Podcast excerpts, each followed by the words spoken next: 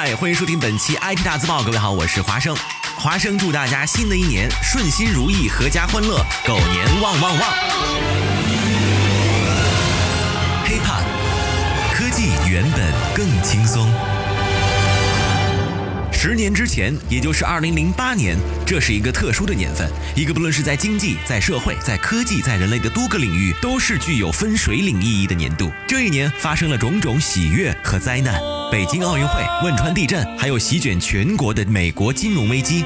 随后的物价飞涨、房价暴涨，好像也是从这年开始。但也正是从二零零八年，人们的生活仿佛一夜之间大变模样，激动、喜悦、悲痛、迷茫、困惑。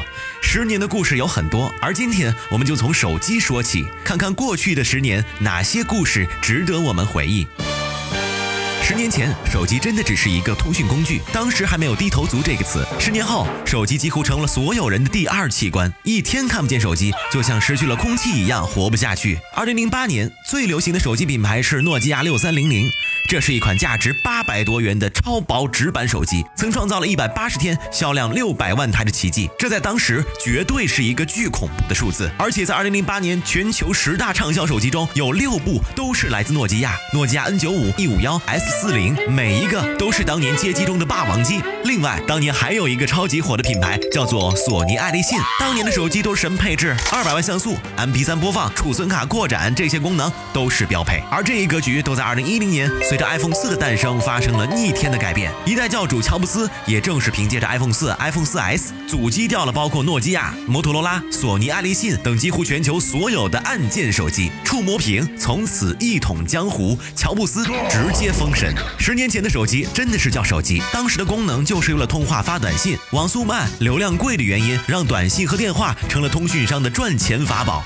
一条短信一毛钱，恋爱中的青年一个月轻轻发上一千条，然后下个月只能默默吃土。不过，就像 iPhone 阻击掉诺基亚一样，腾讯主打的 QQ 更是将通讯运营商直接逼上了绝境。聊 QQ、看空间成了无数年轻人的选择。至于聊短信嘛，呵呵呵呵呵呵，还是留给那些有钱人的生活吧。但是一个月三十兆的流量，现在看来一天都不够用。只是在当年，这三十兆省省真的能撑一个月。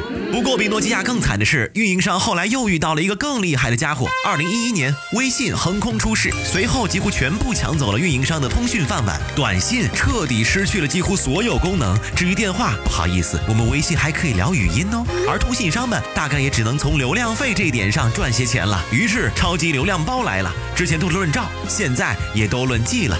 管你用完用不完，反正都在那里。长江后浪推前浪，前浪直接被拍死在沙滩上，有的在沙滩上躺着，也有在大海里披荆斩棘的。过去的十年里，老家伙们退出江湖，新王者们开始登上宝座。被称作中国有史以来成长速度最快的小米手机，中华互联中一枝独秀的华为，还有剑走偏锋的锤子，以及唯一能和苹果分庭抗礼的三星，还有现在重新定义时尚的 OPPO、vivo，则成了新的手机王者。不要说十年来手机最大的变化是什么，手游的出现绝对这是一个永远绕不过的坎。要说游戏，无外乎也就是贪吃蛇、俄罗斯方块。但是当年用户体验超差的按键手机，完全无法满足更多人对于手机游戏的要求。二零零八年，随着 iOS 系统、安卓系统诞生，二零一零年 iPhone 四更是让人体验到了触屏手机的舒适，从而手游直接脱离了键盘。愤怒的小鸟、植物大战僵尸、水果忍者、神庙逃亡等游戏，以一年一款的速度迅速占据了手机游戏市场。也就是从愤怒的小鸟开始，外界第一次意识到，哇，手游游的春天或许真的来了。手机跟商业最佳的结合点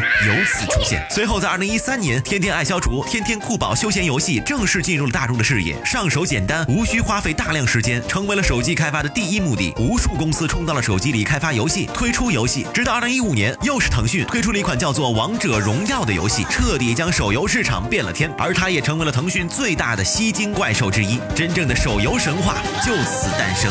十年的时间，手机从简单通讯工具剧变成了人们最亲密的朋友。虽然这些朋友中很多已不再联系，包括诺基亚、索爱、黑莓、摩托罗拉、LG、飞利浦、夏新、波导、HTC，很多手机就和我们的 QQ 好友头像一样不再闪亮。但是他们曾经给我们的生活填充了无数美好的故事。这十年里，我们收获了很多玩法和享受，也失去了很多热情和耐心。短短的五分钟，说不完十年的故事。十年可以感慨，却无法重新来过。只愿你我的下一个十年不会有太多遗憾。OK，以上就是本期 IT 大字报全内容了，我们下期再见，拜拜。科技原本更轻松。